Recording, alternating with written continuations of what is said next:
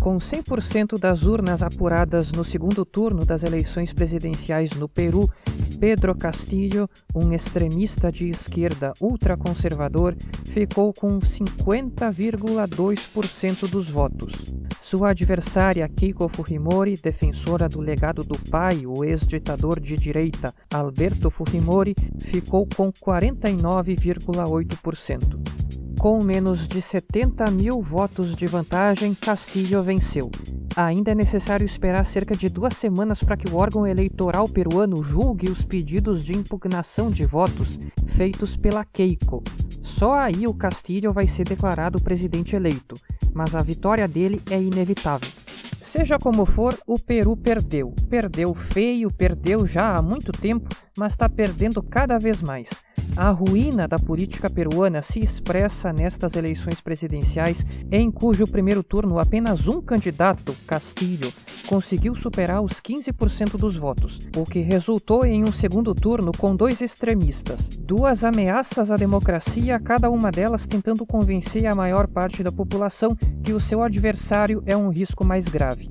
Das duas opções que se enfrentaram nesta campanha eleitoral insuportavelmente polarizada, aquela que vai ganhar no fim, Castilho, representa não só uma ameaça à democracia, como também à economia.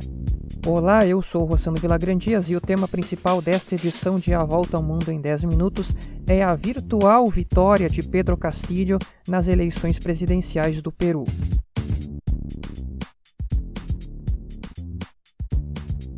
O segundo turno foi no último dia 6 e os votos só terminaram de ser contados na tarde de quinta-feira. Durante a campanha para o segundo turno, Castillo permaneceu quase o tempo todo cerca de 10 pontos à frente de Keiko nas pesquisas. A candidata fujimorista só conseguiu encostar no adversário na penúltima semana. Quando a apuração começou, Keiko aparecia na frente porque foi mais votada nas zonas urbanas. Conforme os votos do interior chegavam a conta-gotas, o Castilho ultrapassou a Keiko. De qualquer forma, foi um resultado apertadíssimo. Castilho declarou vitória antes da hora. Em discurso na sede do seu partido, o Peru Livre, em Lima, ele mostrou seu lado mais moderado. Acabo de conversar com o empresariado nacional que está mostrando apoio ao povo. Vamos criar um governo que respeite a democracia, a Constituição atual. Vamos construir um governo com estabilidade financeira e econômica. Llamo las autoridades electorales que, por favor, por el Perú, por la democracia, por nuestra patria, ser respetuosos. No mancillemos la voluntad del pueblo peruano.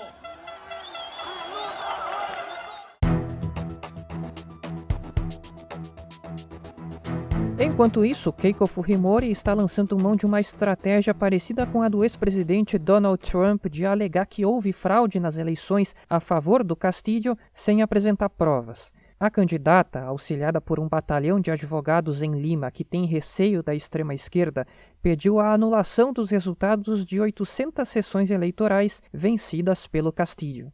Na manhã de quinta-feira, o procurador responsável pela Operação Lava Jato no Peru pediu a prisão preventiva de Keiko. Segundo ele, a candidata violou os termos da sua liberdade condicional ao se comunicar com uma testemunha do processo. O segundo turno das eleições pode ter sido apertado em nível nacional, mas se a gente analisar região por região, os contrastes são assombrosos, de uma maneira que eu não lembro de ter visto em eleição nenhuma. O Castilho arrasou no interior. Quanto mais rural e precária a região, maior a margem de vitória dele. Nas cidades ricas ocorreu o contrário. A população urbana despejou votos na Keiko. O departamento em que o Castilho recebeu a maior votação foi Puno, no altiplano andino, no sul do país, na fronteira com a Bolívia. Lá ele venceu a Keiko por 89 a 11%. Na cidade de Cusco, 83 a 17. Esse padrão se repete nas regiões andinas e amazônicas do Peru. A Keiko venceu em todos os distritos da capital Lima e obteve as maiores margens nos bairros mais ricos, como San Isidro, 88 a 12. O que explica isso é que o Pedro Castilho não precisa se disfarçar para que se perceba que ele é um homem humilde, que vive no mesmo mundo em que tantos milhões de pessoas, pessoas que nunca se viram representadas pelas autoridades políticas de Lima.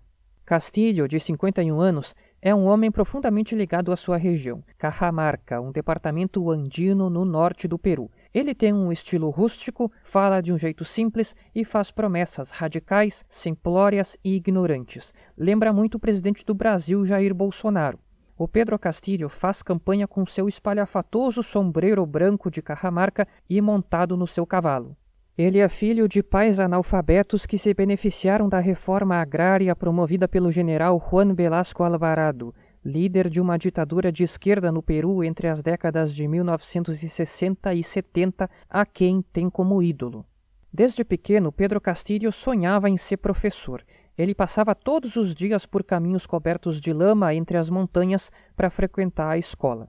Em casa, buscava lenha, cozinhava e cuidava dos animais. Quando era adolescente, ia para a cidade com a irmã para vender sorvete e assim pagar os seus estudos. Seria muito positivo se alguém com essa história que reflete o modo de vida de tantos peruanos se tornasse presidente. Mas o mais importante é que o governante de um país tenha o mínimo de moderação, sensatez e preparo. E o Pedro Castilho não tem nada disso. Ele realizou o sonho de concluir o magistério e se tornou professor no vilarejo de Punha, onde nasceu. Hoje, o Castilho é um herói para os seus alunos. Ele se orgulha de ter sido rondeiro, membro das rondas, os grupos paramilitares formados por cidadãos do interior para se defender da violência dos criminosos e do grupo terrorista comunista Sendero Luminoso, que atuou até a década de 1990. Como líder sindical, o Castilho viajou muito pelo Peru rural. Em 2002, Castilho concorreu a prefeito e perdeu. Foi a única vez que ele se candidatou a qualquer cargo antes de entrar nesta disputa presidencial. Em 2017, ele se tornou famoso por comandar uma greve nacional de professores que durou três meses e pedia aumento de salários. O Castilho foi responsável por negociar as demandas dos grevistas com o Congresso. Para as eleições presidenciais deste ano, Castillo foi recrutado pelo Partido Peru Livre, cujo líder, Vladimir Serrón, é um defensor aguerrido do comunismo marxista-leninista e admira as ditaduras de Cuba e da Venezuela. Serrón não podia concorrer a presidente graças a uma condenação por corrupção. O Castillo assumiu a candidatura pelo Peru Livre com o lema Chega de pobres em um país rico e atravessando o Peru montado no seu cavalo, carregando um lápis gigante, símbolo do partido. Toda a campanha dele foi promovida com base em aglomerações de apoiadores em um país que está entre os mais afetados pela Covid-19. No campo econômico, o programa do Castilho é muito parecido com o socialismo do século XXI do Hugo Chávez, que arruinou a economia e as liberdades na Venezuela. Ele defende nacionalizar os setores de mineração, gás, petróleo e geração de energia e prometeu exigir que as empresas destinem 80% dos seus lucros ao Estado. Aquelas que não aceitarem vão ser nacionalizadas. Nos assuntos sociais e de comportamento, Castilho é um reacionário. Defende a pena de morte, é contra o casamento gay, o aborto e o ensino da diversidade sexual nas escolas. Castilho promete redigir uma nova constituição para o Peru assim como está acontecendo no Chile, e ameaçou fechar o Congresso se isso não for permitido. Ao longo da campanha eleitoral, ele atacou tratados e organizações internacionais e órgãos fundamentais do sistema democrático peruano. Ameaçou fechar o Ministério Público e a Suprema Corte e afirmou que a Venezuela vive sob um regime democrático. Com um partido amador e um programa de governo improvisado, o Castilho surpreendeu e ficou em primeiro lugar no primeiro turno. Ao longo da campanha para o segundo turno, ele buscou se distanciar das propostas mais radicais, deixou para trás a defesa da pena de morte e a oposição ao casamento gay. Chamado de comunista pelos apoiadores da Keiko Fujimori, o Castilho suavizou as suas propostas econômicas. Ao invés de defender a nacionalização de setores vitais para a economia peruana, disse que iria apenas intervir nos contratos para garantir que uma parte maior do lucro das empresas fosse destinada ao Estado. E no dia seguinte à eleição, lá estava Castilho, na sua casa em Carramarca, ordenhando uma vaca com os pés descalços. E agora, o que esperar do governo Castilho? Autoritarismo, tentativas de subverter a democracia, intervenções arbitrárias do Estado na economia? Muito difícil. Talvez o Castilho seja inclinado a tomar atitudes como essas, mas ser eleito presidente não basta para conseguir fazer isso. Ele não tem apoio do Congresso, nem do Exército, nem da mídia, nem dos empresários. E a sua vitória, quando se concretizar, vai ser vista como muito frágil o Castilho vai contar com uma legitimidade muito limitada. O novo Congresso foi eleito no mesmo dia do primeiro turno das eleições presidenciais. O Partido Peru Livre do Castilho é o maior do Congresso, mas com apenas 37 das 130 cadeiras. Mesmo se contar com os outros partidos de esquerda, ele não chega perto da maioria. O partido da Keiko, Força Popular, ganhou 24 cadeiras e provavelmente vai contar com o apoio dos demais partidos de direita para ficar com maioria no Congresso e assim manter a guerra dos últimos anos entre legislativo e executivo. Não vai ser nada fácil para um novato como Castilho lidar com um Congresso hostil. É evidente que o Castilho não está se submetendo às normas e rituais da democracia. Mas o que mais assusta nele não é isso. O que realmente preocupa é o improviso que rodeia o provável novo presidente, o que deixa o Castilho exposto à influência do líder partidário Vladimir Serrón, que é um comunista dogmático. É extremamente difícil que o Castilho e o Serrón consigam implantar um regime autoritário de esquerda, mesmo que eles tentem. O problema é que qualquer iniciativa nesse sentido só vai aprofundar o caos institucional que o Peru atravessa há anos, que eu detalhei na edição de 31 de maio do podcast. Radicalismo por parte do governo de esquerda vai levar a mais radicalismo por parte da direita que controla o Congresso e vice-versa. Esse enfrentamento pode levar ao colapso do sistema político e à substituição da democracia por um outro regime. Tudo isso em um contexto de desafios colossais. Levar adiante a vacinação contra a Covid e recuperar a economia peruana que encolheu 11% em 2020. Para evitar o pior, é preciso serenidade e respeito às instituições democráticas, mas defender isso no Peru de hoje é pregar no deserto. Nas duas edições anteriores do podcast, eu trouxe o perfil de alguns dos secretários que chefiam os departamentos do governo do presidente Joe Biden. Agora nós vamos continuar conhecendo os membros da Casa Branca. Gina Raimondo deixou o cargo de governadora de Rhode Island para assumir o departamento de comércio no governo Biden. Na nova posição, Raimondo está encarregada de administrar uma área que tem passado por turbulências principalmente graças às guerras comerciais deflagradas pelo ex-presidente Donald Trump. O Senado aprovou Raimondo por 84 a 15. Merrick Garland foi indicado pelo Biden para o cargo de Procurador-Geral, que é o chefe do Departamento de Justiça. Garland é um velho conhecido de Washington, D.C. Desde 1997, ele era juiz no Tribunal de Segunda Instância da capital federal. Quando o juiz da Suprema Corte Antonin Scalia morreu em 2016, o então presidente Barack Obama indicou Garland para o lugar do Scalia. Mas os republicanos, que tinham maioria no Senado, se recusaram a colocar o nome de Garland em votação, argumentando que era preciso esperar as eleições presidenciais.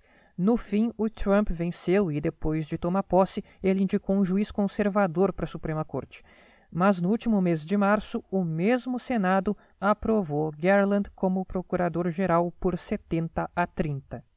Para a secretária de Moradia e Desenvolvimento Urbano, Biden indicou a deputada Marcia Fudge, do Ohio.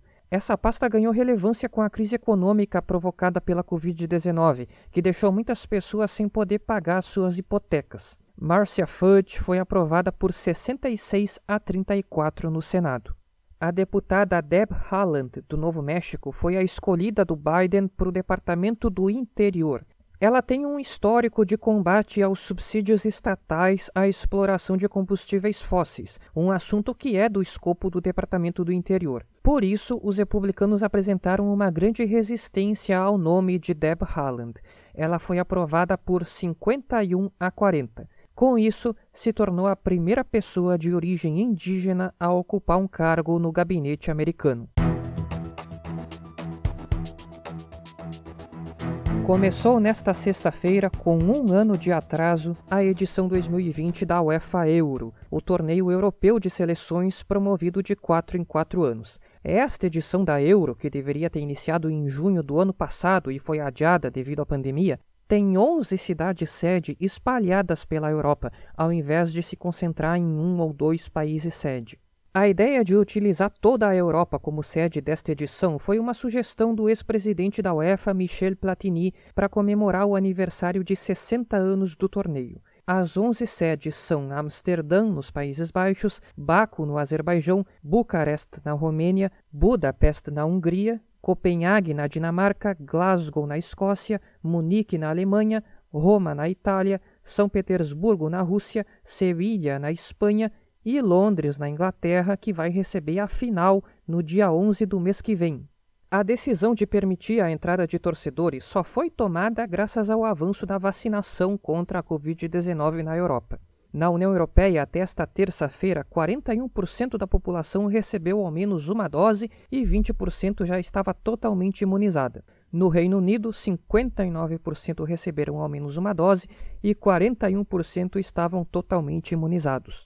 A lotação vai variar de estádio para estádio, desde 22% em Munique até 100% em Budapeste. Os torcedores que viajam para assistir aos jogos vão estar sujeitos às medidas de restrição de cada país, inclusive possíveis quarentenas obrigatórias. A restrição ao movimento de pessoas representa um desafio gigantesco ao projeto do Michel Platini da Euro espalhada. Ainda assim, o evento vai acontecer como foi planejado. O torneio inclui 24 seleções divididas em seis grupos. O jogo de abertura foi Turquia e Itália no Estádio Olímpico de Roma pelo Grupo A. No mesmo grupo estão Gales e Suíça. A Itália é a favorita do grupo, apesar do seu desempenho desastroso nas últimas três Copas do Mundo. Em 2018 nem chegou a se classificar. A Bélgica é a favorita do grupo B, que tem também Dinamarca, Finlândia e Rússia. A seleção belga é a mais nova grande potência do futebol mundial de seleções e conta com os astros Kevin De Bruyne e Eden Hazard. Os favoritos do grupo C são os Países Baixos, uma seleção que passou por um claro declínio depois de chegar à final da Copa do Mundo de 2010 os holandeses não marcaram um ponto sequer na Euro 2012 e não se classificaram nem para a Euro 2016 nem para a Copa de 2018. O grupo D é formado por Croácia, República Tcheca, Inglaterra e Escócia. Os ingleses são os claros favoritos nesse grupo, sob o comando do técnico Gareth Southgate, que conseguiu recolocar a Inglaterra entre as grandes potências do futebol com o quarto lugar na Copa de 2018. As seleções do grupo E são Espanha, Suécia, Polônia e Eslováquia. A Espanha venceu as edições de 2008 e 2012 da Euro com aquela geração que foi campeã do mundo em 2010. Conforme essa geração envelheceu, a seleção espanhola decaiu, mas uma renovação está em curso. Na próxima edição, nós seguimos com mais membros do gabinete do Biden e com o grupo da morte da Euro 2020. Até lá!